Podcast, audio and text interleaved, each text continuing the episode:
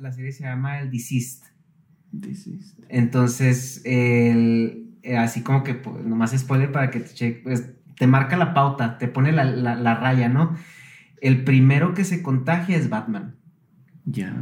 Una vez que tienes a Batman en contra. Ya valió madre. Ya se pone interesante. Es como tener de malo a Chuck Norris. Oye, pues no, muchas gracias por este, por tu espacio, tu tiempo. Sé que eres un rockstar, tienes eh, una agenda apretadísima, ya. Eh, qué, bueno, o sea, qué bueno que estás ya ahorita, eh, todo está reventando, tienes ya tu más de medio millón de suscriptores, ya se va a armar el pinche parizón. Ya, ya, ya. La, familia Hunter ha crecido mucho y pues te digo, gracias a ti por tomarme en cuenta porque siempre, siempre hay tiempo para los amigos. No, muchísimas gracias, muchísimas gracias. Eh, bueno, llegaste antes de lo esperado, ¿verdad? Tus, a tu medio millón de suscriptores. Ha crecido muy rápido el canal, ya medirlo es difícil porque de repente pues tú sabes que me tardé siete años en llegar a 20 mil suscriptores y en este último año y medio hicimos más de 400 mil, entonces fue como muy muy fuerte este año, se han venido proyectos, un exceso de trabajo loco y pues muy padre, pero al mismo tiempo algo como que dices, ¿qué pasa, no? Ya tengo que... Y tu agenda se vuelve más apretada y más apretada con lo que pasa, ¿no? Te, te hemos visto en eventos aquí, eventos allá, estuviste en, en, la PowerCon, estuviste en la Unboxing, estuviste en la Mole. Ahora se viene Game Celebration, la batiseñal, o sea. La, la vacacho señal. Sí, la vacacho señal. O sea, cositas, pero te llenan el calendario. Y a veces es padre porque vas y conoces gente nueva y de ahí surgen nuevos proyectos. Entonces está padre, pero pues acoplándonos apenas al éxito. Sí, y además de eso, pues tú tienes que seguir con tus colecciones. Ahorita, ¿en qué te estás metiendo? Ahorita ando duro, duro con Dragon Ball y Caballeros del Zodiaco. Eh, ¿Vintage? Solo vintage. Tú sabes que hasta la pregunta ofende.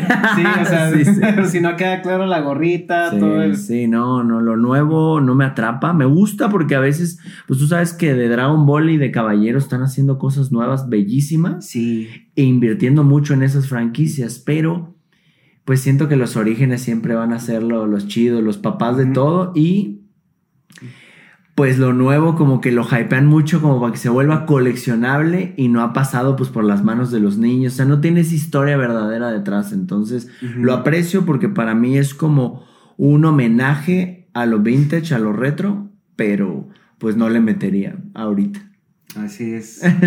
Te tienes que enfocar en algo, ¿no? O sea, hay tantas cosas, o sea, pasas, es como, como el mundo de los cómics. Eh, yo eh, apenas estoy así como en, las, en, lo, en lo bajito así de, la, alberca y quieres meterte en algo, pero no sabes en qué. O sea, vas, vas a ver Batman y hay como 35.500 líneas, líneas temporales diferentes y ediciones y esto y aquello, que es, es un mar, o sea, te pierdes. Y si no tienes una guía o una persona que te diga, mira, quieres entrar por esto, tienes que empezar Empieza por esto. A mí mucha gente me pregunta en el coleccionismo como, el mayor tip que me puedes dar es dime cómo iniciar una colección y es lo que les digo ahora, enfóquense en un personaje en una época y algo muy importante que haya marcado tu infancia o que en serio te guste mucho como para invertir tiempo, espacio y dinero, ¿no?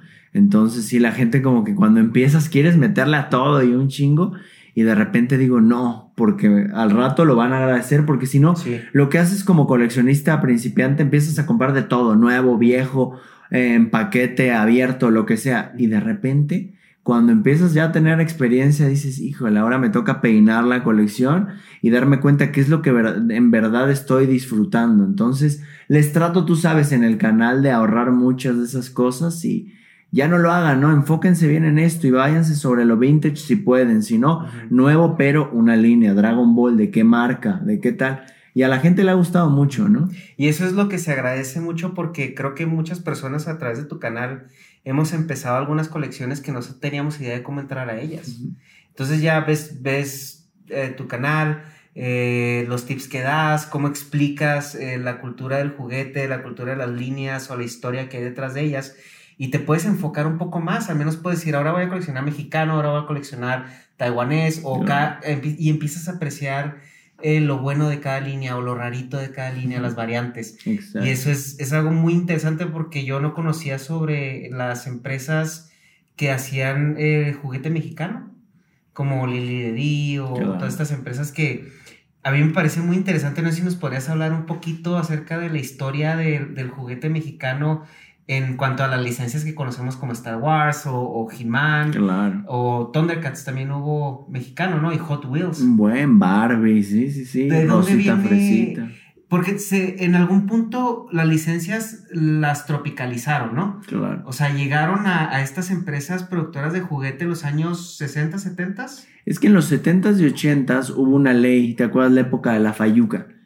Cuando no estaba el Tratado de Libre Comercio y entonces no podías importar lo que tú quisieras porque se podía, como quien dice, desfalcar el país, ¿no? O sea, como dañar la economía. Entonces, ¿qué agarra? Le dice el gobierno, no se puede importar ahorita juguetes. Y ahí empieza el rollo, porque pues dices, ¿y cómo vamos a privar a México de Star Wars o de Hot Wheels o de Barbie o de miles de cosas. Entonces, más por el mercado potencial que existía en México. Claro, entonces dice, porque aparte nosotros estamos muy, uh, o sea, tenemos mucho la cultura americana también, ¿no? O sea, las caricaturas que pasan, lo que hacen y lo que se vuelve allá popular nos llega a México también, ¿no? Entonces, ¿qué pasa? El gobierno dice, no se puede y las fábricas dicen, pues vamos a obtener la licencia para fabricarlos aquí. Y ahí es cuando empieza esta tropicalización por la falta de eh, pues controles de calidad, a veces por el desabasto de alguna, de alguna materia prima o a veces mala información. O sea, mala información que de repente les llegaba algo faltante en el, o sea, en el instructivo de cómo fabricarlo y pues no llegaba a tiempo la información y decía, pues bueno, no dice de qué color es, pues ya tenemos el molde, tenemos todo, pues aviéntalo azul. y tal vez tenía que haber sido rojo. Entonces, ahí es cuando nacen estas variantes japonesas, perdón, estas variantes mexicanas tan raras que son deseadas por los coleccionistas de todo el mundo, ¿no? Como el Big Fortuna de capa roja como los Hot Wheels, que cuando en Estados Unidos era casi prohibido ponerlos en colores enamel, así como muy fuertes como el negro, el café, así chocolate. Aquí en México, pues dije, no, amarillo mostaza, vámonos. Todos esos que nadie está usando. Entonces, hacen esto y hacen del, del juguete mexicano una rareza. Entonces, ¿qué pasa? Los primeros que comienzan a valorar eso son los extranjeros, porque para nosotros era normal. Para nosotros era normal tener un Hot Wheels de los 70s negro. Ahora es muy común el color, negro, el color negro. En los 70s eso como que no era por mercadotecnia bueno para, para, para Hot Wheels, ¿no? Entonces deciden empezar a hacer todo esto y los primeros que a los que les llama la atención a los extranjeros agarran y dicen, oye, si yo tengo toda la colección, ¿por qué hay uno negro, uno café? ¿O por qué hay un Big Fortuna con la capa roja en vez de color beige, no? Ah, pues son de México. Y empiezan a hacer ellos sin que nosotros antes supiéramos lo que estaba pasando. Ellos ya casi tenían hasta catálogos, ¿no? Entonces en páginas, en blogs, en catálogos, eh, ya se sabía del juguete mexicano, pero el mexicano pues nos parece algo muy común nos llamaba la atención los precios que ya estaban pagando ellos por juguetes de nosotros. Entonces, pues fue una locura. Ahora me ha gustado mucho porque el mexicano ha valorado eso y ya no está dejando salir tanto los juguetes, ¿no? O sea, ya es como de, yo estoy dispuesto a pagar lo que paga un alemán o lo que paga un italiano o un americano por las piezas de mi país que nunca a nadie le ha gustado que los coleccionables valgan más que cuando los tienes, ¿no? O sea, claro. ese tema es súper controversial porque es como de, si yo lo tengo, pues sí me, gusta que valga. Y en, ese caso, en ese caso tú eres como el, como el mago que revela los secretos. y, al mismo tiempo el, rey Midas de que de lo que hablo o lo que, o que colecciono, dicen que se sube de precio, ¿no?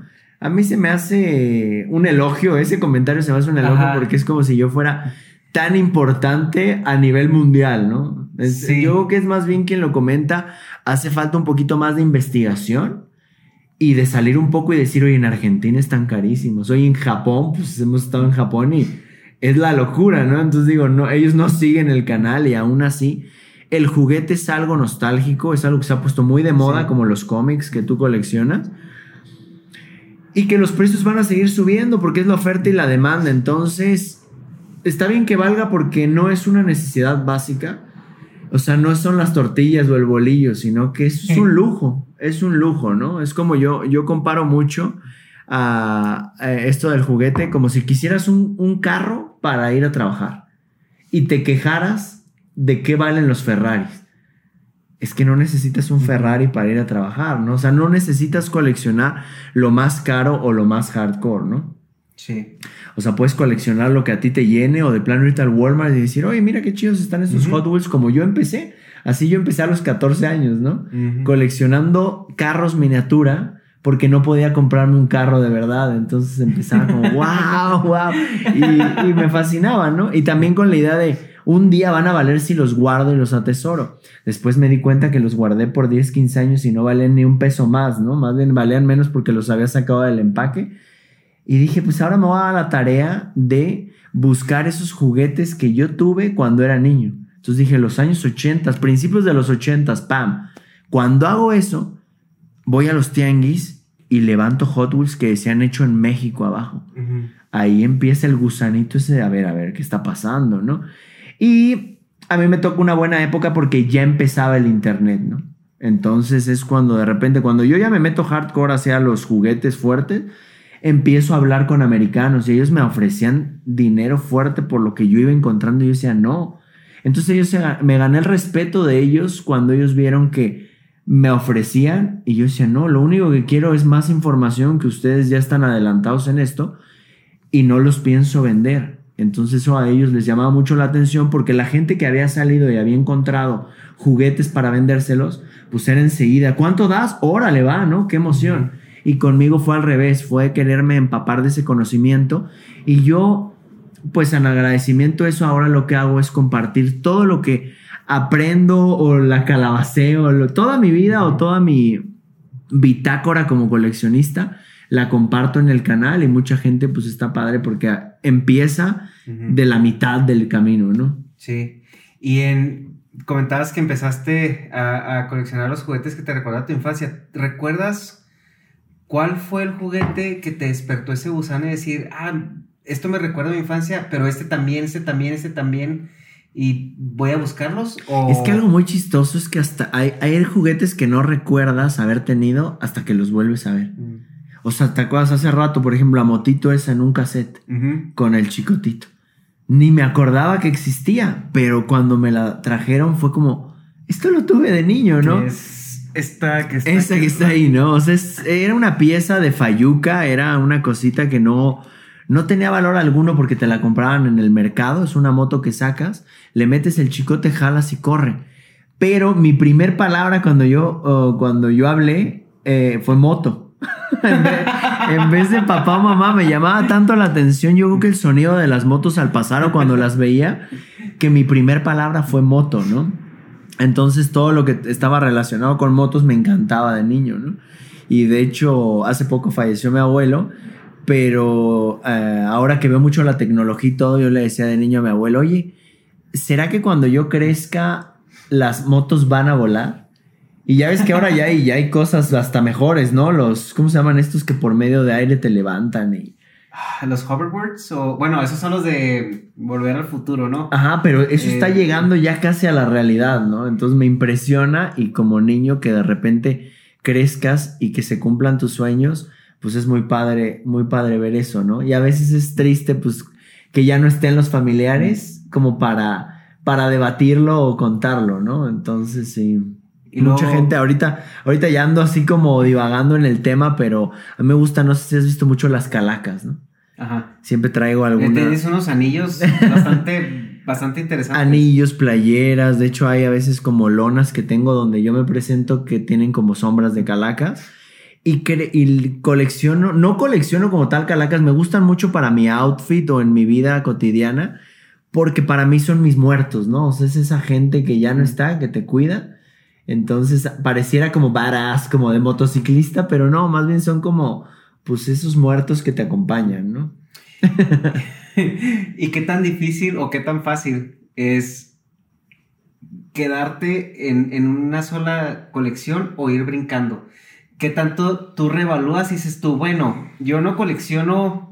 En un punto empezaste a coleccionar eh, máscaras y en otro punto empezaste a coleccionar He-Man y ¿no? ¿Cuál fue el tren de pensamiento para decir, bueno, soy, soy, yo estoy coleccionando He-Man, pero también esto es vintage, también esto entra de lo que... ¿Sabes cómo empezó eso? Ahorita me, me hiciste regresar a ese exacto momento. Yo estaba durísimo en Hot Wheels. O sea, yo dije, empecé desde los básicos del Walmart, o sea, bueno, era horrera, creo, ¿no?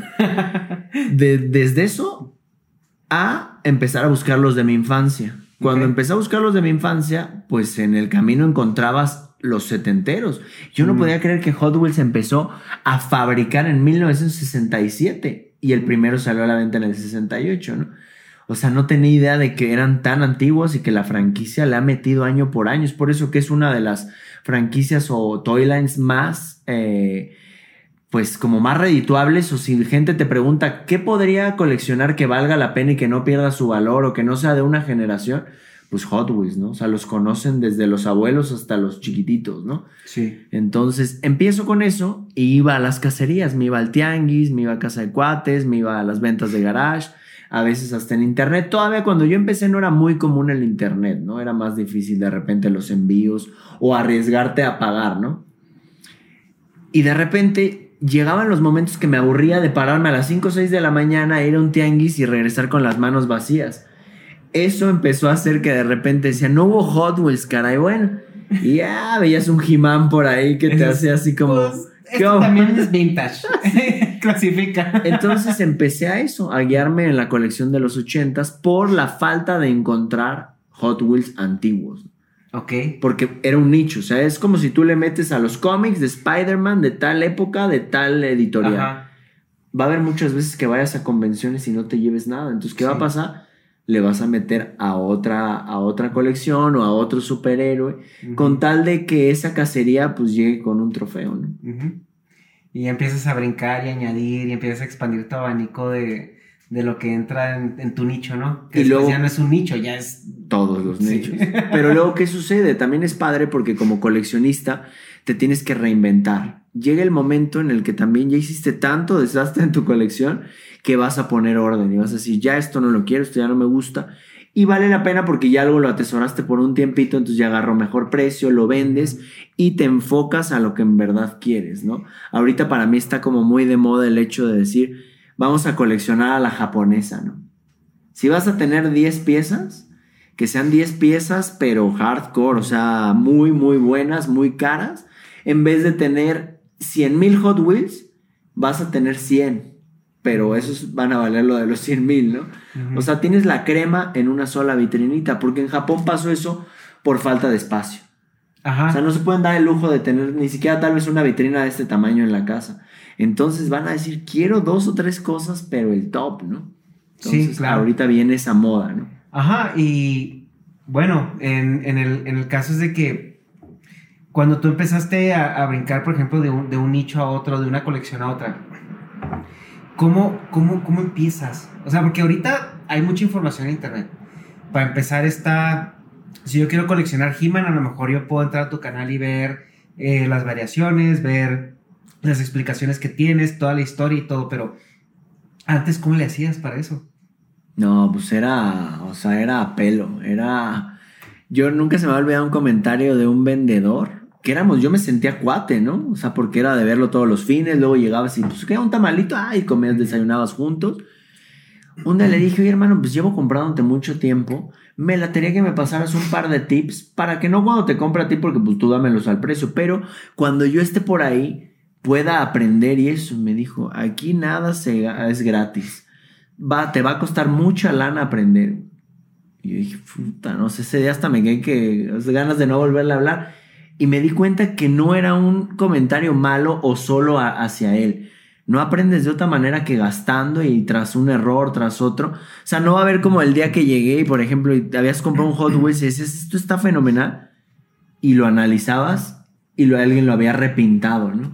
Entonces no valía nada, Ese error no te hacía, o sea, ese error te hacía estudiar todos los colores, qué había pasado, en qué le habías cagado para que no te volviera a pasar. Entonces yo lo tomé como aprendizaje, ¿no?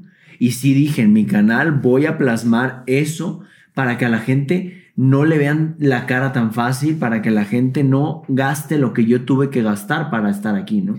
Que las pérdidas también se pueden tomar como lo que dejaste ganar en cosas que dejaste pasar, ¿no? A ver, a ver, eso parece otra trabalengua. Es un trabalengua, ¿no? que, o sea, se puede, se puede considerar también como pérdida algo que dejaste pasar. Ah, obvio, obvio, porque cuando tú le estás dando a He-Man, al lado puede haber un Transformer que valga más del He-Man que encontraste. Entonces yo le digo a la gente, aprendan de todo, aunque no les guste, porque si llegas y compras una colección de infancia, pues no vas a irte solo sobre lo que estás coleccionando. Cómprala toda y lo demás revéndelo para que puedas fomentar tu hobby. Entonces mucha gente ahora dice, no, es que un verdadero coleccionista no vende. No, pues ese es un acumulador y... todo va a costar mucho dinero ser ese tipo de coleccionista. No, y aparte, ¿cómo puedes guardar todo? No sería ni siquiera sano. O sea, yo digo, por la verdad, por el bien de todos los coleccionistas, tienes que aprender a vender y a hacer eso, a refrescar tu colección, ¿no? Ok. No, pues es, es. Yo creo que el mundo del coleccionismo tienes que realmente tener un objetivo, porque si no te come. Es. Eh, y te come por vicioso, porque si. No sé por qué, y a mí me pasó, pero ahora que ya estás como relax, como que lo ves en otros coleccionistas, por ejemplo, mi cuata Alex Fernández, ahorita se mete en este mundo y quiere comerse el mundo del coleccionismo. Yo le digo, vete más relax. ¿Qué es lo que tú comentas, no? O sea, disfrútalo un poquito más. Cada pieza que te tiene que costar algo, alguna anécdota, alguna lana, algo que tú digas, uff, que puedas contar una historia detrás de cada una.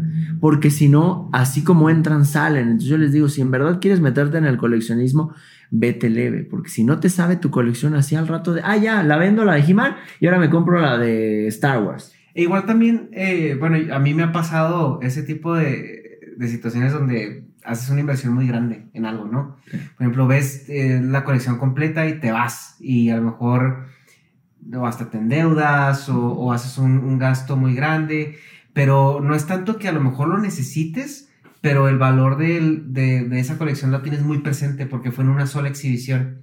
Entonces, sí como que de repente te atoras en algo aquí o allá y se te hace fácil y así, ah. la, así la vendes. Lo ves como una inversión. Porque tienes ese valor en tu mente, lo tienes más presente, así como lo, lo compraste, así lo vendes y de otra manera lo vas haciendo más esporádicamente. Y si lo haces esporádico y te costó, te duele mucho más venderlo. Ajá.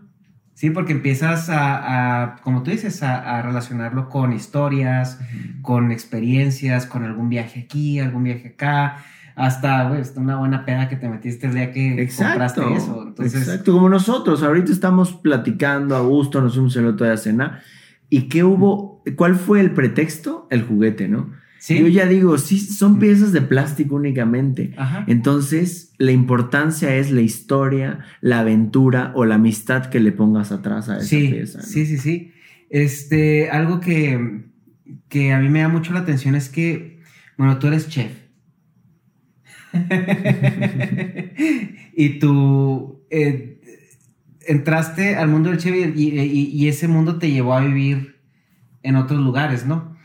Tú cuando fuiste o cuando ya estabas estudiando, cuando ya estabas en otros lugares, tú te llevaste, obviamente no, no, no a lo mejor tu colección físicamente, pero te llevaste tu colección en tu mente y la quisiste también seguir en donde estabas. Claro, claro.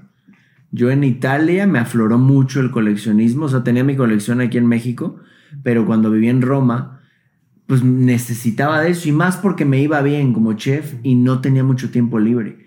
Yo entraba a trabajar a las 11 de la mañana y salía a las 12, 1 de la mañana. Era una locura. Entonces decías, pues, ¿en qué gasto? Entonces, mientras estabas en tu casa, pues te metías a buscar o, o el fin de semana te ibas a un tianguis, pero te sobraba la lana, digamos, porque no estaba casado, pues no tenía mis familiares allá. no era, era lanita para ti, ¿no? Entonces era como, ¿qué le voy a meter? Y yo creo que añoras tu casa, añoras tu infancia. Entonces como que todo se avina y era como, lo voy a meter a mi colección. Entonces sí, pues de, Italia me regresé con tres, cuatro cajas de Hot, de Hot Wheels. También. sí. Y hay variantes. eso que me dolió mucho porque ahí solo coleccionaba Hot Wheels y no estaba enterado de los, de los gigantes que se habían hecho en Europa, de hecho en Italia, ¿no? Entonces, uff, en esa época hubiera estado de lujo poder tener ese conocimiento que tengo ahora porque me hubiera traído joyas. Sí. ¿Cuánto tiempo estuviste en, Italia? Tres años. Tres años. Wow. ¿Cómo te fue allá? A ver, platícanos tu, tu, experiencia como mexicano. Llegas a, Italia. ¿Cuáles fueron tus choques? ¿Qué, qué, qué aprendiste allá culturalmente? ¿Cuál fue tu. ¿Cuál fue el, el, Rodrigo que llegó a Italia y el que regresó? Y el que salió de ahí. Híjole, fue muy raro porque yo cuando me fui a Europa por primera vez fue de mochilas. A mí mi mamá me dijo: Tienes un regalo por haber acabado la, la carrera y es o un carrito o es eh, una lana para irte de viaje. Y todos mis cuates me decían, no, pues, la nave, güey, las pedas. Puta, va a ser una... No, no, yo me voy de viaje. Y sí, mis amigos casi casi me dejaron de hablar como estás loco, ¿no? Agarré mi maleta, güey, y le dije a mi jefa, no sé cuánto tiempo me vaya a ir. Tenía un amigo que su tía trabajaba en, una aerolínea, entonces me, me, dio un boleto abierto a un año. Okay. Entonces yo no sabía cuándo regresaba, ¿no? La idea era irme eh, pues eh, un poco de mochilazo y trabajando y así, ¿no? Trabajando en algunos lugares para quedarme más tiempo. Me fui a toda Europa y me aventé un viaje como de 7, 8 meses. En ese viaje, pues te digo, trabajé en Barcelona, trabajé en Holanda y mi lugar favorito de toda Europa fue Ámsterdam, Sí, claro. No, pero no. No creas que, no creas que por el pastito vacilador. por la lechuga de Belcebú. No, ni por las muñecas que tienen los aparadores. No, ahí todavía no, coleccionaba. ¿Todavía no te metías con Barbie? No, fíjate que se me hacía una ciudad totalmente evolucionada. O sea, no podía creer que las prostitutas y la marihuana fueran legales y que había un orden y una, y una paz tan mágica. O sea, era el ver lo que creo que nos hace falta a todos los países, ¿no? es chocante, ¿no? O sea, porque yo estuve ahí hace un par de años y el, ver, no sé, un, coffee shop y luego un, puesto de giros o de, de comida así de ese tipo y luego ver algo relacionado con el sexo y la otra vez otra coffee shop y la otra puesta de comida y la otra vez esto wow tienen la receta ya. Lista. Pero eso es cuando por ejemplo que no sales como de la franja turística ah, del red light no cuando vas por los canales cuando pruebas la comida porque hay muy buena comida digamos extranjera no los museos la gente porque son bien loquillos los los holandeses son muy locos no muy buenos amigos. Es difícil hacer amistad, pero ya que la haces es algo muy interesante. Entonces me enamoré de esa ciudad muy cañón y yo dije, yo voy a regresar, voy a dejar mis triques del viaje, voy a acomodar mi cuarto para que mi mamá lo pueda rentar o lo pueda usar ella y me voy a venir a vivir a, Europa. ¿Qué ciudad escogí? Holanda cuando me voy, me, me, vengo, hago todo lo que te conté, le doy el cuarto a mi mamá, le digo, yo me voy, pues obviamente súper triste, ¿no? Porque era como, ¿cómo que te vas, no? Y al mismo tiempo era la mamá de aventar así, órale, pues a volar, está bien, ¿no? Entonces agarro y me voy a Holanda. Pues yo ya quería conseguir trabajo, pero nunca pude hacerlo de, ah, saco una visa de trabajo allá, pues no es fácil, ¿no? Entonces dije, no, pues me voy de mojarrita, ¿no? O sea, me llevé mi visa de, mi visa de, turismo y dije, voy a trabajar un rato allá a ver qué encuentro. Y me. O sea, era que te decían, cumples dos meses, te sales a. exacto, a Polonia y te vienes para acá y ya volviste a entrar como turista. Entonces dije, voy a aplicar esa. Pues no conseguí trabajo por ningún lado. O sea, ya que quería establecerme allá, no. Y no, y podían ser las, las prostis legales, la mayoría, pero no trabajes como ilegal porque te hacían la vida imposible. O sea, si era, había unas leyes, cobraban 14 mil euros al restaurante que tuviera un, ilegal. Entonces nadie quería un ilegal, ¿no? Imagínate a qué punto llegué que imprimí panfletos que decía clases de cocina mexicana a domicilio en inglés. Pam, pam, pam, los pegué. Nadie me habló. Entonces yo me estaba ya traumando y le hablé a un amigo que vivía en Italia, pero a mí Italia no me gustaba porque cuando yo hice mi viaje de mochilazo, haz de cuenta que antes de pisar Italia venía de, me fui a Alemania, bajé a Praga y luego a Viena, Austria. Después de Austria me voy a Roma. Parece que me habían dejado aquí en... en Tacubaya. Es que hiciste el viaje al revés, güey. Yo cuando fui lo hice exactamente al revés. Hice primero pues París porque llegas a París, ¿verdad? El vuelo es el directo ahí. Y luego me fui a Roma y luego Praga y luego Ámsterdam. Entonces. Sí, vas como alzando el nivel. No, yo al revés. Entonces fue como, no, güey, me dejaron Roma, Hasta en el camión, güey. Es como si fueras en un camión aquí en México. Se gritan, se. No, llegué aparte a la, a la de camiones, no llegué al aeropuerto. O sea, porque oh, venía. Ah, venías, ajá. A la de trenes, perdón. O sea, venía por tren. Pues era todavía la época del Eurorail y eso, ¿no? del pase. Cuando me dejan en Termini, que es la terminal esa, no, yo no puedo creerlo. O sea, los gitanos te agarraban y qué onda, y danos lana, y las calles sucias. Yo dije, no, este lugar no quiero. Entonces estuve en Roma y hice un muy buen amigo, pero fue como un lugar de pisar y ya quererme ir, ¿no? Y luego me fui a Venecia y fue la época donde apestaba. Ajá. Que se calienta tanto que huele feo. Sí, como a drenaje. Entonces yo dije, no, Italia no es para mí. Ya vinieron por ti. no, y entonces eh, fue lo que menos me gustó. Entonces, pero hice uno de mis mejores amigos de toda la vida. Ahí. Y para esto, ya vuelve a la historia, a la historia pasada, o sea, ya el viaje de quedarme a vivir. Le habla a mi cuate y le digo, güey, no consigo chamba. Llevo un rato en Holanda y no consigo chamba. Me dice, güey, va a haber un festival, un concierto muy famoso el primero de mayo que toca muchas bandas y muchos artistas famosos gratis. Entonces es un evento nacional en Italia, o sea, de todos los pueblos, de todas las ciudades se van a Roma. Me dice, vente, güey, va a estar como loco. Y yo todavía tenía una lanita ahorrada. Dije, va, te voy a caer, güey, para relajarme y ojalá ella encuentre algo de vuelta. Pues hace cuenta que en el festival nos pusimos como locos, pinche desmadre. Y agarro y le pedimos a un italiano que nos sacara una foto ya así, casi, casi de, güey, pues ya las últimas fotos, ¿no? Sí, sí y nos escucha hablar español. Y dice, ¿de dónde son? No, pues de México. Oye, qué bien, yo hablo español también, no sé qué. Y en la plática, en la cámara, como que la hace para atrás a ver si había sacado bien la foto, venían unos platillos que yo había preparado con mi amigo, porque mi amigo era fotógrafo. Entonces me dijo, güey, hazme paro, voy a hacer un examen en la escuela de fotografía de comida. Necesito a alguien que me prepare unos platillos. Yo le dije, hey, pues te, te hago paro, vamos a hacerlo. Ve esos platillos y me hizo, ¿esto lo hiciste tú? Digo, sí yo te consigo chamba mañana, güey. ¿Comida mexicana? No, no, no, eran como platillos muy, muy elegantes, o son unas presentaciones ah, muy locas para la fotografía y le gustó mucho. Me dice, yo te consigo chamba. Y dicho y hecho, pero yo era como, no, pues si yo no quiero vivir en Italia, ¿no? Pero dije, bueno, pues entre que son peras o manzanas, ni pedo, güey, ¿no? Me quedo en, Roma, tal vez hago una lanita y luego me muevo. Ahí fue cuando me enamoro de Roma, o sea, el vivir en las calles de Roma, el estar en... Yo trabajaba por el Panteón, ¿no? Un monumento, pero, o sea, de antes de Cristo, ¿no? Entonces era como, wow, qué qué belleza y quiero estar aquí, ¿no? Quiero quedarme aquí. ¿No te pasó que sentías así como ese escalofrío de cuando estabas en Roma y decir, es que de aquí viene la sociedad moderna? Claro, claro. O sea, entender que, que todo lo que tú conoces por, por eh, instituciones sociales, organización social, incluso la historia moderna, viene del Imperio Romano, que ahí nació. Claro. Y me enamoraba también mucho la, la cocina, la cocina italiana yo nunca la había tomado como en cuenta. O sea, sí, sí te gusta porque pues, las pastas, los risotos, bla, bla. Pero el ver que era tan sencilla porque tenían los mejores ingredientes. O el ver como un platillo italiano famoso, la taleata, ¿no?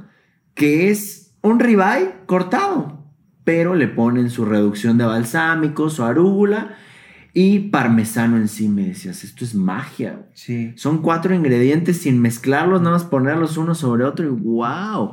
Entonces fue enamorarme mucho de esa cocina y pues la historia, ¿no? O sea, la historia de la cocina, de que aparte llegabas y era como en los libros. Yo había leído mucho a Anthony Bourdain Ah, ajá. En paz descanse, que a mí en, televisión no lo soportaba, pero en, sus libros es alguien mágico. Si tienes tiempo un día, aviéntate. Yo creo que eres, la tercera persona que me lo dice. Lo mismo. Cuando, ah. cuando murió, eh, pues saben los que son fans de Closet o que no te lo dicen, ¿no? Y, y cuando falleció, tú decías que, güey, si lo ves en televisión, no, no tengas eso como su referencia. En Léete los libros. Sí.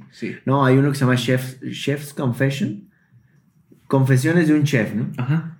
Muy bueno. Entonces, lo que él vivió y que se fue a, Europa y se fue a Francia a ver sus orígenes y todo eso, wow, yo era así como estoy viviendo lo mismo de este cabrón aquí, ¿no? Entonces era eso de que te quemabas con los sartenes, de que había luego pues puro, puro presidiario trabajando en las cocinas, ¿no? Sí. Entonces sí era eso y hacías una hermandad bien chida, trabajaba en un lugar que se llama el Super Club.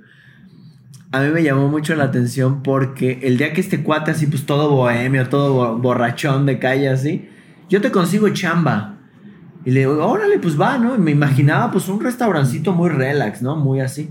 Me dice, se llama el Super Club. Mañana vas, enseñas estas fotos y le dices que te mando yo.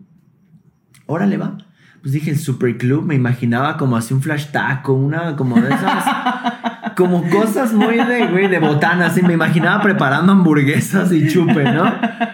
Cuando llego, te digo, llego atrás del Pantheon, así edificio antiguo, romano, antiguo una placa de este tamaño que decía Super Club. Y dije, serán las oficinas, ¿no? Yo creo. Toco, me abre un güey así como de Egipto, pelón, bronceado, súper elegante. ¿Qué onda? ¿Qué necesita? ¿No? Le digo, no, pues hoy vengo a hacer creo que una prueba de chef. Me, dijeron que pidiera aquí, eh, o sea, que viniera aquí a, hablar de, de, sobre el puesto en la cocina. Ajá.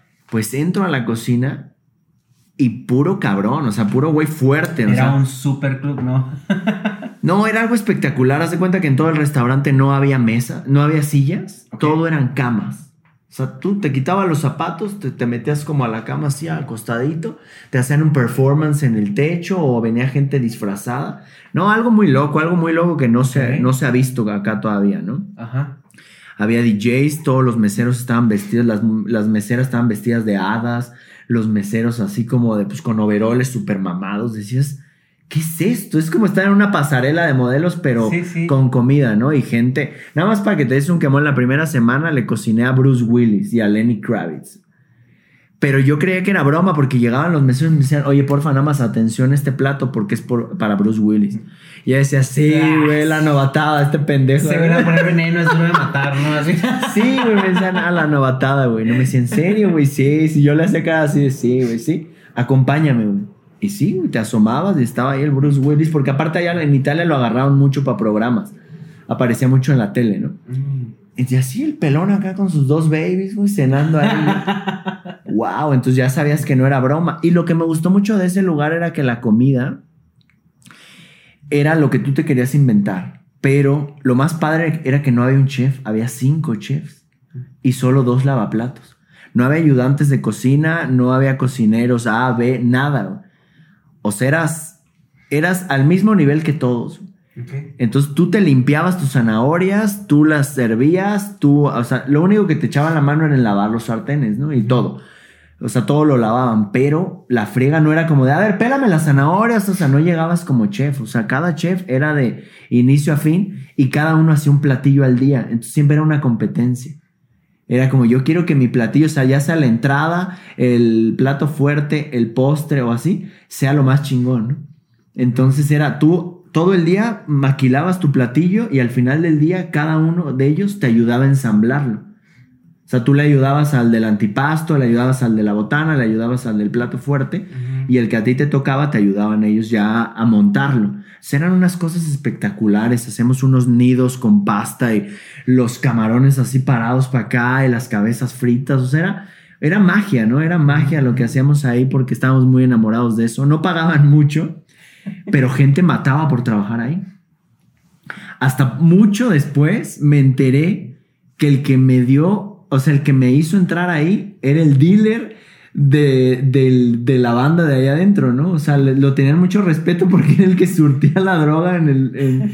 no, no en el lugar, porque en el lugar no había, sino el que pues les daba los pases así al chef o al otro o al otro. Entonces le, tenían con mucho aprecio, ¿no? ah, vienes de parte de Andrea, ¿no? Andrea ya es nombre de hombre, ¿no? Entonces era como yo, ¿por qué, ¿por qué lo quieren tanto? Pues si es un bohemio, un locochón. ¿no? a reclamarle porque nunca me dijiste. sí. De hecho, yo buscándola. De hecho, nunca lo volví a ver, güey. Acá. O sea, él lo vi esa noche, fue la llamada y jamás lo volví a ver.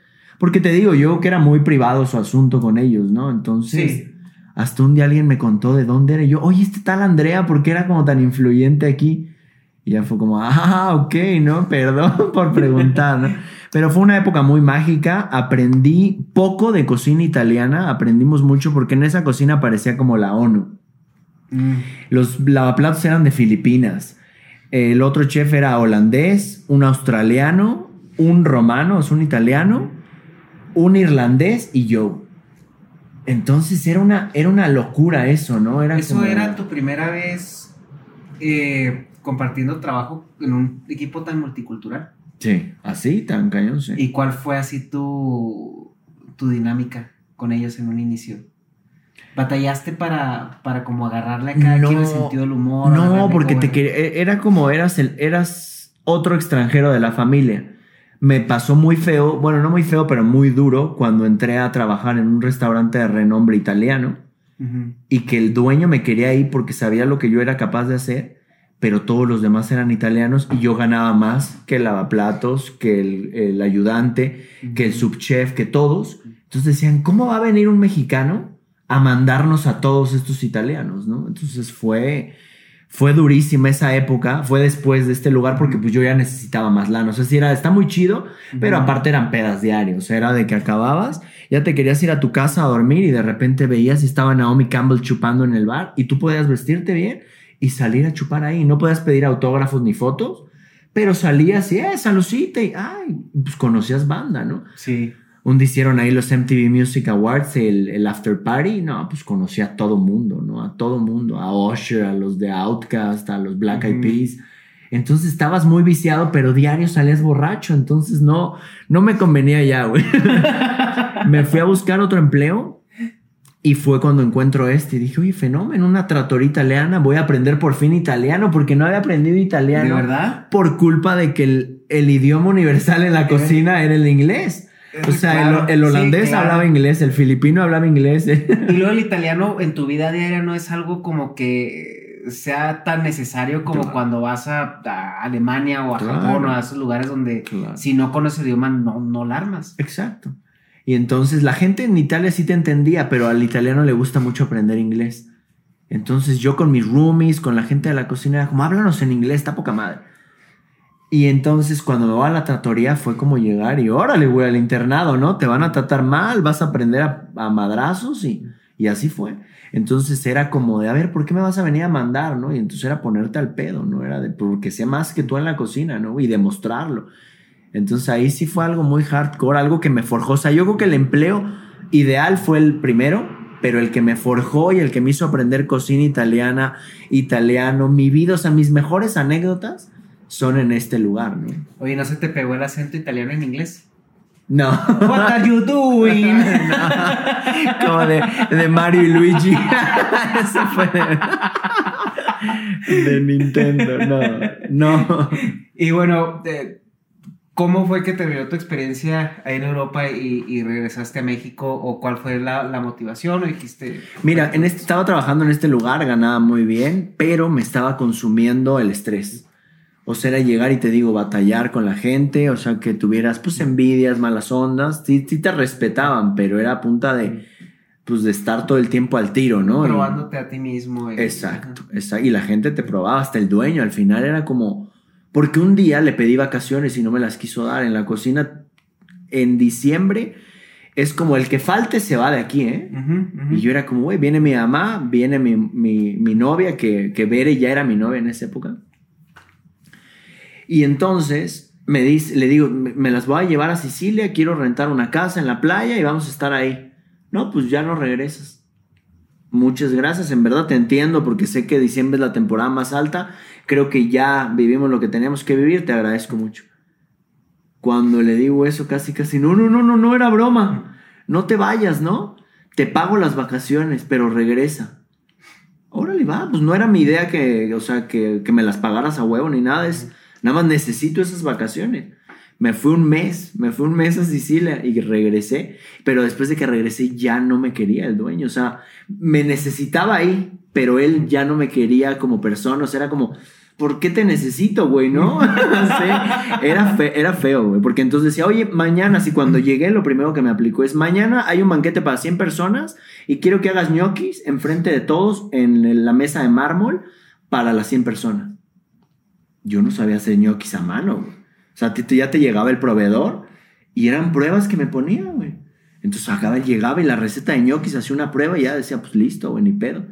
Y lo que más coraje le daba era que lo sacaba adelante, ¿no? Entonces era como, hijo de puta, lo necesito. Entonces ya la última vez cuando, ya, o sea, yo ya tenía mucha gastritis, ya tenía mucha añoranza en mi casa, ya eran tres años fuera, más el año de lo de Europa, más todo eso.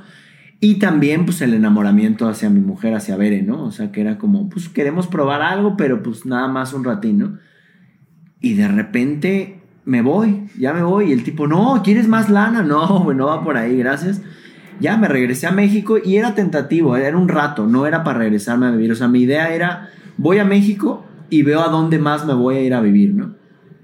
Cuando regreso a México, pues me enamoro mucho de, de mi mujer y decidimos empezar varios negocios juntos, nos empieza a ir muy bien, como pareja pues mucho mejor, y ahí empezó pues una relación de casi 14 años. Qué chido. Sí. Y el... Ah, y aparte, ella y yo nos conocimos en Italia. Ok, a ver, ¿cómo está eso? o sea, éramos conocidos de conocidos, como tú conociste a Joaquín, no de cuenta, así, ah, el amigo del amigo, así, ¿no? Ajá. En una fiesta. Entonces se usa mucho, tú sabes que cuando vas a Europa no conoces a nadie, güey, para quedarme allá. Entonces le dieron mi phone y sí, ¿te acuerdas de un güey que conocí? Ah, sí, está allá en Italia, ¿no? Está en Roma. Entonces me habla y me dice, Bere, oye, somos tres chavas y estamos viviendo en Madrid estudiando, pero queríamos viajar a Roma y vamos haciendo el, viaje de mochilazo. Pues nos podemos quedar con ustedes. No, pues sí. Y estuvo muy chido porque aparte. Este, Déjame lo sí. Exacto, esa fue, esa fue la reacción. Entonces estaba chido porque éramos, éramos tres chavos, tres chavas mexicanos, todos, extrañando México. No, güey, pues o sea. Y, pasando Navidad afuera de la casa. O sea, la época en la que fueron fue Navidad. Entonces hicimos. Esa vez hicimos, creo que lo que todos quisieron y era pierna a la ciruela, pavo, sushi. Hicimos todo lo que cada quien quiso que extrañaba, ¿no? O como que lo que se le antojaba. Compramos pomos a morir. Y aparte, cuando llegaron ellas, pusimos un letrero afuera de la puerta que decía: Bienvenidas a la Caboz. Ok nos llegó la policía esa noche. O sea, éramos seis mexicanos, güey, y llegó la policía por nuestra cena navideña. No era, no era tanto desmadre, pues sí estábamos bailando, estábamos gritando, estábamos pasándola bien. Pero allá dicen que se usa cenar a las 8 de la noche, irse a dormir a las 10, ¿no? Nosotros empezamos la cena a las 12 y eran, ¿no? A las 3, 4 de la mañana y era un relajo. Pero sano, no había nada de más. Nada más que llega la poli y ve, bienvenidos a la cabos. Dice, ¿cuánta gente hay aquí, no? No, pues seis personas, ¿no? Entonces vieron que no había nada malo y fue como, nada más, cálmense, güey. No, no, así no. así no va aquí. Pusimos un árbol con pasta. A mí siempre me ha gustado en la casa hacer el árbol de Navidad con algo fuera de lo común. Ajá. Lo he hecho con flores, eh, lo he hecho con dulces, lo he hecho con fotografías. O sea, en vez de esferas, lleva luces pero lleva fotografías. O sea, en vez de esferas se vuelve otra cosa, ¿no? Y mi mamá me lo enseñó mucho. De, niño me hizo uno de Muppets, ¿no? Entonces siempre como que buscaba algo nuevo y esa vez lo hicimos de pasta. O sea, era un árbol original, o sea, de real. Ajá. Pero le colgamos pastas gigantes de colores. Quedó muy, muy bonito. Entonces fue una Navidad muy especial y ahí hicimos ese clic, ¿no? Como que nos enamoramos así de, wow, estuvo tan padre que hay que seguirnos viendo. Ella se regresó a Madrid, acabó su licenciatura y se, fue a México. O sea que esa Navidad fue Santa Claus, gracias. Exacto, exacto. Santa Claus, Reyes Magos, todo junto. Como cuando te juntaban tu cumpleaños con todo. Sí, estuvo muy chido. Entonces, pues ya fue cuando decidí, dije, me voy un rato, voy a vivir esto que me está gustando, que es estar con Bere. Y nos fuimos a Tailandia, abrimos negocios, o sea, fue cosas muy, muy chidas juntos y ya nunca más eh, regresé a vivir. Luego fuimos y ahí le propuse matrimonio y ya. Esa es otra historia para, para otro podcast. ok, entonces, bueno, ya eh, eh, te quedaste a vivir en México, le propusiste matrimonio a Bere en, en Europa. Sí, de hecho, cinco años después, ¿eh? Duramos cinco años de novios y ya vivíamos juntos. Ah, ok. Pero siento que eso es algo que nunca debe de perder el hombre. O sea, consejo para todos los que estén por casarse o lleven tiempo como de novios, siempre tengan la ilusión de dar el anillo y que sea un momento único, porque para, mínimo para las mujeres, para nosotros también es muy importante, pero para las mujeres siempre es un sueño muy especial. Entonces, a veces dices, ay, sí, ya llevamos 10 años juntos, ¿no? Siempre es algo muy bonito eso, el que, el que hagas tu chamba y hagas algo muy mágico para la entrega de ese anillo de compromiso. Y más que nada porque las mujeres es una historia que les fascina contar. Exacto. Y, y como que tienen sus competencias, ¿no? Entre ellas, de, no, es que a mí me lo enteré, no, es que a mí y ahí llega la otra, no, pero es que yo. Entonces, así como su. es como cuando sacas tu gima, ¿no? ahí está, ¿no? Oye, bueno, y ya lo que estás abriendo sus negocios, les empezó a ir muy bien, todo. Y de repente empiezas, o sea, con. A, a coleccionar de nuevo aquí en México. Nunca dejaste de coleccionar. No, pues todo este tiempo no. De hecho, cuando Bere me conoce, pues yo ya tenía una vitrina importante, ya tenía cosas retro, ya le metía, ¿no? Pero no tan fuerte porque pues tienes que capitalizarte, tienes que tener ese espacio, ¿no? Cuando ya decido hacerlo muy, muy locochón, pues es cuando ya empiezo yo a vivir solo con ella, buscas siempre tu, tu, tu espacio, ¿no? De, bueno, vamos a poner un cuarto para ti, que sea tu estudio o tu oficina y un lugar de juguetes, ¿no? Entonces sí, y fuimos creciendo. Primero rentábamos un departamentito de 35 metros cuadrados y ahí vivíamos en una habitación y en la otra era de juguetes, ¿no? O sea, siempre mi mujer ha sido alguien que me ha apoyado muchísimo en esto y nunca lo ha visto como un hobby malo. Al principio le, le causaba como extrañeza, ¿no? Como de ¿y eso para qué o qué onda? Entonces le contabas todo y eso. Cuando se empezó a enamorar de esto fue cuando vio como el potencial, ¿no? El potencial de cómo viajábamos, cómo de repente los juguetes te hacían conocer gente única. No sé si viste los videos de la Patagonia, por ejemplo, con el Museo del Juguete en la Patagonia. Creo que sí lo vi, sí, hace rato. Alguien mágico que de repente dices, pues fuimos, yo la llevé y fuimos a escalar un iceberg y, y pues a conocer el fin del mundo y de repente saber que había un museo ahí, le dije, ah, pues vamos a ver qué hay. Conozco un personaje que es Daniel Escardachone, el dueño de el museo y de Medio Calafate, o sea, de, de, una, de una ciudad de, de la Patagonia. Alguien que de repente nos caímos bien, pues tú sabes que entre coleccionistas parecía que nos conocemos de toda la vida, ¿no? Entonces acaba diciéndome, oye, a las 12 de la noche, ¿no quieres venir a cenar a mi casa? Y yo, pues sí, vamos llegamos, la mujer hermosa, así súper buena onda, nos había preparado una cena muy así de quesos y salamis y una colección. Imagínate que tú vas a Argentina buscando juguetes y te acaban enseñando el primer voto a la mujer firmado por Evita Perón, ¿no? objetos personales de Evita Perón y de Perón y cosas que en tu vida ni en un museo podrías tocar y tú echándote un martini y agarrando acá las fotos de Evita Perón, ¿no? Así, pero de, de ella, pues, ¿no? O sea, de su, tenía un como álbum donde ella fue creo que modelo y tenía como pues toda la parte del noviazgo con Perón y de, ay, te dejo este, este vestido, espero te guste mucho y te espero en la cena, cosas así. Y que aparte fue enterrado en una época, entonces, y dices, ¿dónde estoy? ¿Y gracias a qué? A que colecciono juguetes, ¿no? Sí. sí. sí. Y así ha sido en casi en todos los países. O sea, ahora que fui a Los Ángeles, pues tuve la suerte de conocerte a ti, de irnos a cenar en parejas, de, decir, esto lo vivo por el juguete, ¿no? Entonces sí ha sido como, sí me encantan y me encanta su valor, su rareza, pero llega el momento que dices, hay algo más atrás de eso, ¿no? Sí, definitivamente es, es un medio el que te lleva, o sea, a hacer otras cosas, ¿no? por ejemplo, el día de hoy que, que te de juguete, o sea, acabé eh, topándome aquí en la inmensa Ciudad de México alguien que había visto una sola vez en mi vida y por 20 minutos. Y nos, nos fuimos a, dar la vuelta y, y, compartiendo esa, esa, esa pasión, o sea, de, de, que tú tienes tu colección y aunque la tuya no sea como la mía, pero pues, ven, vamos, yo conozco un lugar que, donde vas a ver lo que buscas, esto y aquello, vámonos a comer y yo te voy a ir a un lugar padre. Y la plática y todo que se derivó de algo tan como se puede decir, un pedazo de plástico. Claro. esa es la magia del coleccionismo. Sí, te lo he dicho, es, magia. Y que aquí todavía, en Estados Unidos se vive mucho esa amistad, de cuando alguien encuentra algo es la emoción de, wow, oye, qué suerte, bien, lo puedo ver. Aquí todavía sigue mucho esa onda de, de, muchas envidias, muchas de si a ti te alcanza para algo más caro que a mí, pues te tiro mala onda, ¿no?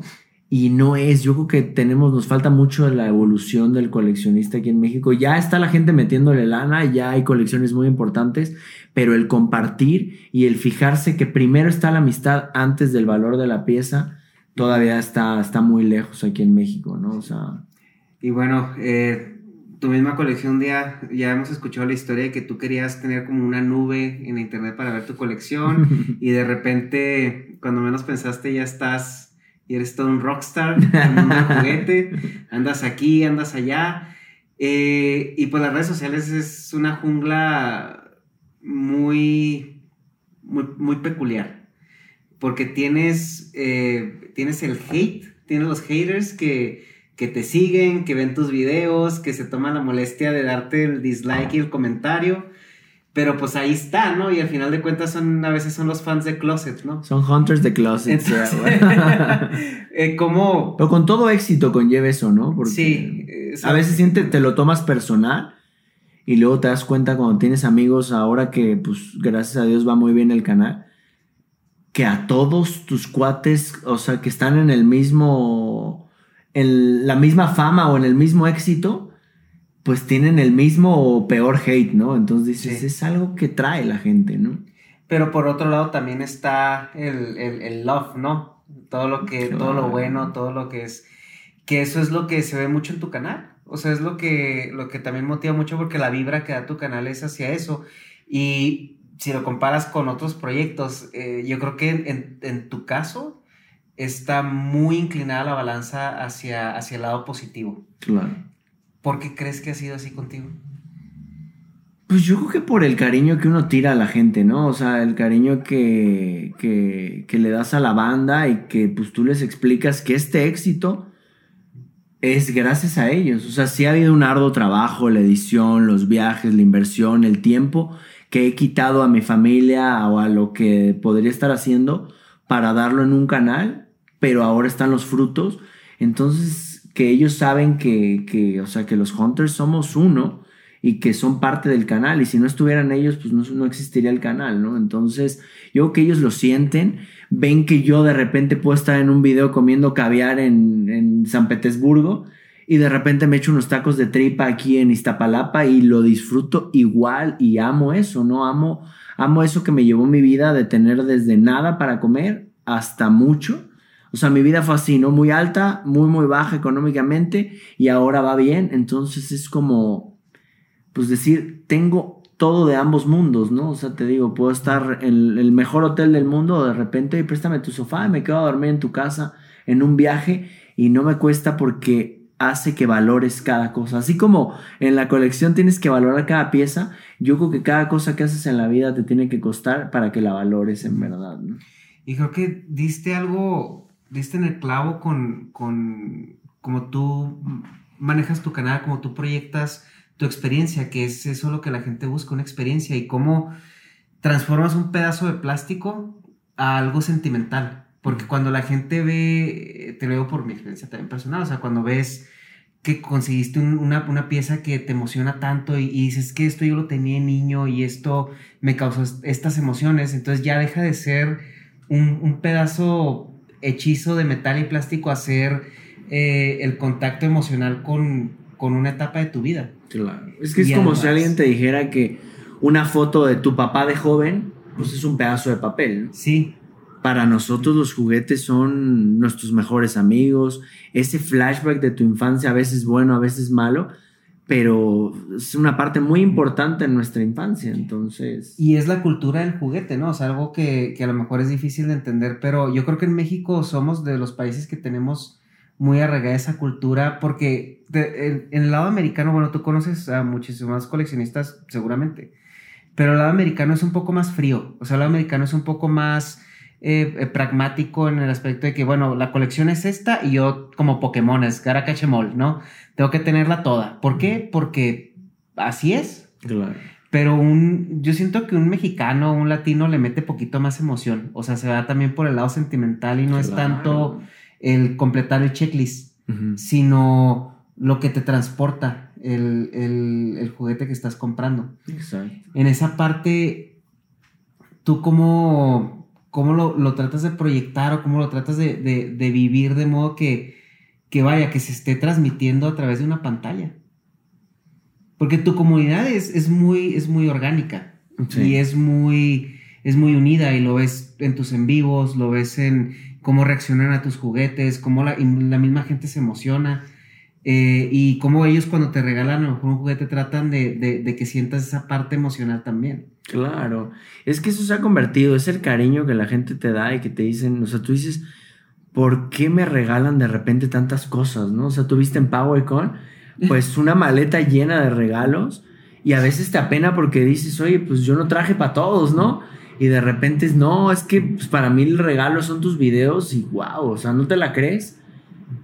Y pues siempre lo voy a vivir, o sea, siempre voy a seguir sintiendo de repente esa penita de ya no me den cosas, pero para mí es la mayor recompensa el hecho de eso, de que me visiten en un evento, me pongan un comentario, o sea, eso de saber que todo tu trabajo o el sacrificio que estás haciendo, hay alguien atrás para verlo y disfrutarlo, o que sacas a alguien de una crisis sentimental o de una enfermedad, ¿no? O sea, ha habido gente que en serio me manda mensajes de me sacaste, estaba en el hospital, viví esto y pues no teníamos que ver tus videos y dices, wow, ¿no? Y al principio decías, sí será, pero ha pasado tanto que de repente dices, es magia, ¿no? Lo que pasa de repente en YouTube, a mí se me hace una plataforma impresionante porque es como tener la televisión a tus manos, ¿no? O sea, al decir, yo voy a llegar al nicho de gente que quiero llegar y voy a compartir lo que a mí me apasiona.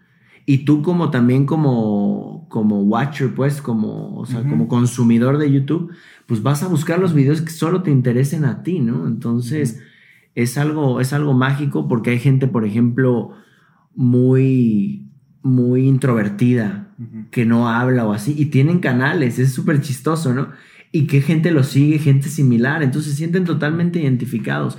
¿Qué pasa con los coleccionistas? Antes era como colecciono de closet, ¿no? Porque hay juguetitos, ¿qué onda, no?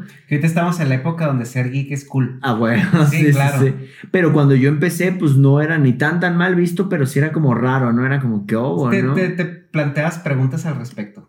Sí. Así, ¿por, ¿por qué? Sí, o la gente te, te medio buleaba de, ay, monito, ya estás grande, ¿no? Sí. Exacto. Pero igual también, si te fijas, eh, yo creo que la generación de nuestros papás era muy marcado, ¿no? O sea, porque salías de, de, tu casa y empezás a trabajar y ya tienes que mantener una familia. Claro. Entonces realmente no era tanto que ellos no tuvieran el deseo o el gusto, sino que no tenían la posibilidad de hacerlo. Entonces tenían la posibilidad de vivir bien, mantener una familia, pero, o sea. Sí, por eso los que, coleccionaban eran los señores de 50, 60 años. Sí, ya cuando. Ya sus hijos ya habían crecido, ya otra vez recuperaban el billetín y era como, ay, voy a coleccionar monedas, timbres, ¿no? Porcelanas. Sí, y ahí empezaba. Ahora, ¿por qué no coleccionaban juguetes? Pues bueno, ya se quedaban, ya soy un señor, ya. Sí, claro. Si vamos a coleccionar cómics que sean los del libro vaquero. Las chambeadoras. el condorito, ¿no? bueno, y has dimensionado el, alcance que tiene, que tiene tu canal. O sea, lo has... Porque es un poco difícil de tenerlo de una manera tangible, porque son 500 mil personas. Bueno, ya 510, no 520. Pero no los ves. O sea, no es lo mismo llegar a un, a un estadio lleno de, no sé, al, al, al, Coliseo de Los Ángeles le caben 100 mil personas. 100 mil. Tú tienes cinco veces el Coliseo de Los Ángeles. Sí, que a veces virtual es distinto, ¿no? Sí, y no, y, tal vez, imagínate dar una conferencia y que te estén escuchando 500 mil, 600 mil personas. Que muchos videos tuyos tienen que un millón de vistas, un millón y medio, ¿no? Sí. ¿Has dimensionado ese alcance? Pues no, porque el canal va creciendo tan rápido que de repente, por ejemplo, tú sabes que se viene el pinche parizote, ¿no? El Hunter Con. Entonces, no sabes cómo va a pasar. O sea, haz de cuenta como que a los 100 mil yo hice una fiesta. Haz de cuenta que antes de los 100 mil, cuando yo tenía como 20 mil suscriptores, hacía reunioncitas en un café, ¿no? Cerca de la casa. Y de repente decía, oye, vamos a hacer eh, una reunioncita aquí. Y pues la gente que llegue. Y llegaban 10, 12 personas. Ya cuando tenía 20 mil suscriptores, llegaron como 50. Y el del café feliz, ¿no? Decía, ah, pues de agasajo, ¿no? Había fila hasta afuera. Y cuando cumplimos los 100 mil, rentamos un restaurante y llegaron más de 400 personas, ¿no? Entonces fue como Y eso porque pudieron entrar hasta 380, no supimos cuánta gente se fue, cuánta no, pero los que contabilizaron fueron más de 400. Entonces dices, ahora que somos 500 mil, pues a ver qué pasa en el pinche parizote, ¿no?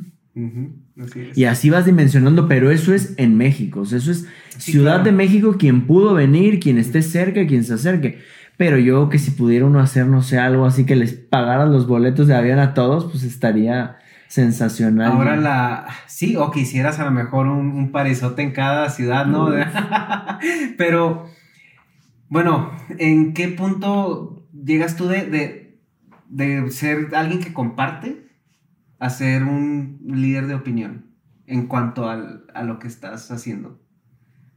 Híjole.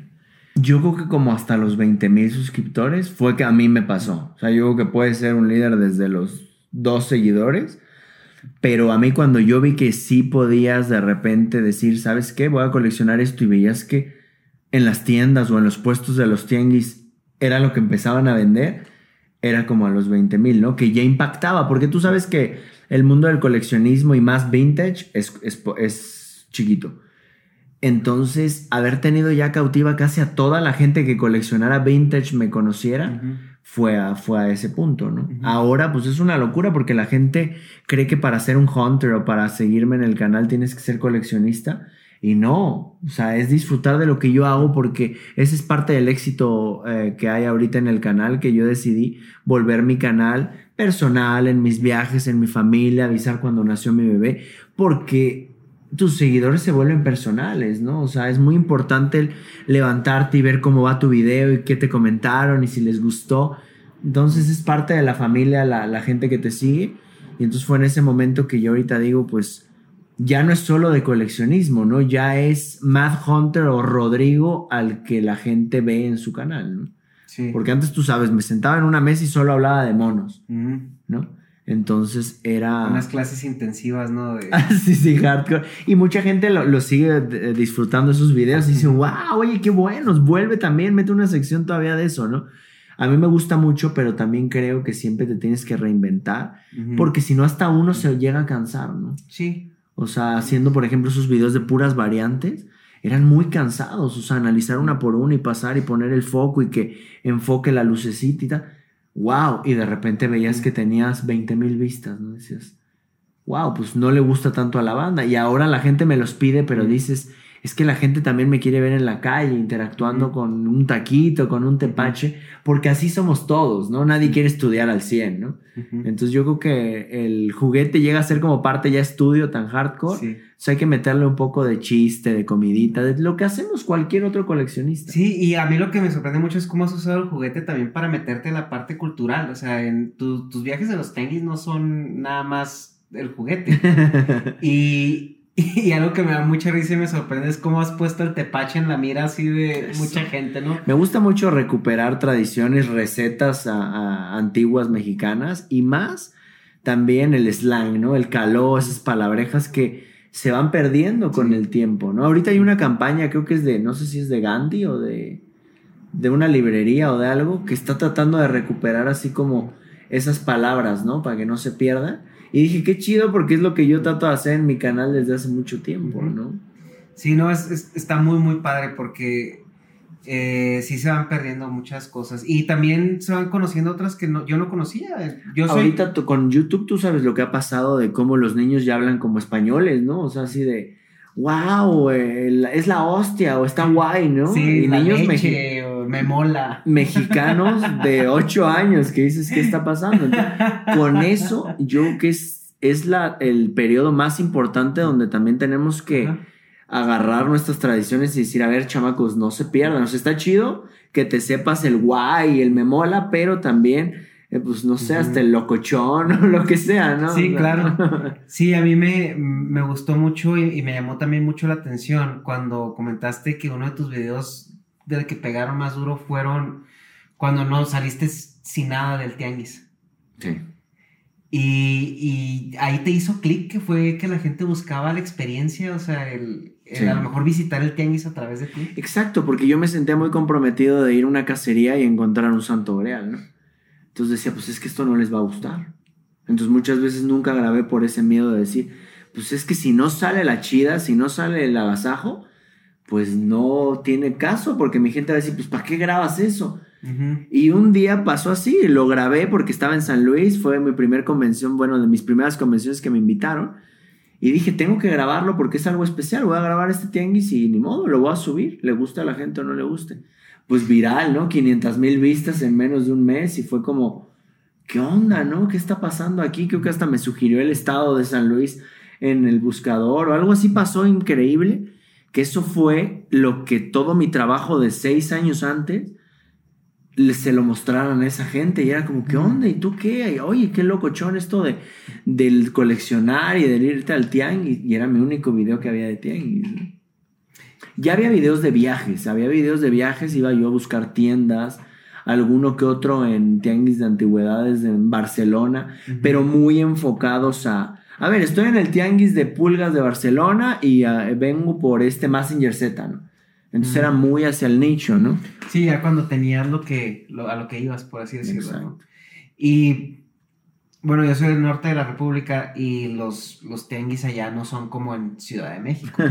o sea, tienen, tienen su encanto, tienen lo suyo, pero por cuestiones de clima y a lo mejor por hasta la misma cuestión cultural no se dan como aquí. Nosotros fuimos a uno en la mañana y wow, o sea, fue una experiencia muy, muy agradable en, y, técnicamente ah, eh, propuesta por tus videos. O sea, es de que, ah, mira, ves, ves los tirados de juguetes, ves los puestos de, de cómics y todo, y luego ves los puestos de comida y dices tú, wow, esto es la experiencia. Exacto. Y eso es algo, algo que es que México, o sea, Ciudad de México es mágica con los tianguis. Yo he estado, te digo, en muchos lugares del mundo, en San Petersburgo, en Moscú, en, en lugares que no son comunes y hay tianguis muy chidos, pero lo que tiene México en tianguis es espectacular, o sea, desde el folclore, la comida, las chácharas que te encuentras, que en verdad salen joyas, ¿no? Entonces sí, es padre y a la gente le gusta eso. Es como, yo les digo, ir de cacería a un tenis en México es jugar un boleto de lotería. O sea, vas con esas mariposas en el estómago, ¿no? De, ¿qué voy a encontrar hoy, no? Y a veces pagas algo que ni siquiera tú sabías que era tan, tan raro o tan buscado. Ajá. En algo, en, en un precio muy bajo y te salió la, o sea, valió la pena esa cacería, esa soleada y ese tiempo invertido, ¿no? ¿Y todo esto cómo ha afectado tu vida personal? Pues yo creo que de ninguna manera. O sea, sí. Bueno, o sea, ya no te puedes parar en un tianguis de la misma manera que antes. Pero es con más emoción, porque antes en el tianguis, pues dices, ay, ¿qué hago? Y ahora sabes que te la vas a pachanguear y que te van a reconocer y que va a acabar gente comiendo contigo, ¿no? Yo creo que lo que más me ha afectado es un poco mi tiempo personal, o sea, mi tiempo de de repente decir, ay, voy a llegar, me voy a echar tres, cuatro capítulos de una serie, me voy a pedir una pizza no, porque ese tiempo es no, prefiero editar, prefiero crear, prefiero hacer mi merch, prefiero, o sea, planear un viaje, o sea, se vuelve un tiempo, ahorita estoy en un tiempo de crear y de formar un, o sea, algo bueno. Si tú desperdicias esas oportunidades y dices, no, no, no, a ver, primero, yo creo que es parte donde, donde choca el, el éxito del sigo haciendo lo que me gusta, ¿no? Sino como que te tienes que, que comprometer con ese éxito que estás teniendo, ¿no? Y con el éxito viene, viene el ocupado, ¿no? Exacto, luego mucha banda dice, ah, ya no contestas, ah, ya no me hablas, mi, pues mi mejor amigo Luis, de repente de, oh, siempre andas bien ocupado, ¿no? Entonces dices, pues te haces espacio, pero ya tampoco tienes, porque pues tienes 500 mil amigos, ¿no? Entonces también tienes que satisfacer eh, a, esos, a esos amigos que hiciste nuevos y para mí, pues es de lo mejor, ¿no? O sea, sí sacrificas unas y otras cosas, pero pues todo es bueno. Nada más de repente el cansancio, que a veces no te la puedes creer que ya andas así dándolas en un video.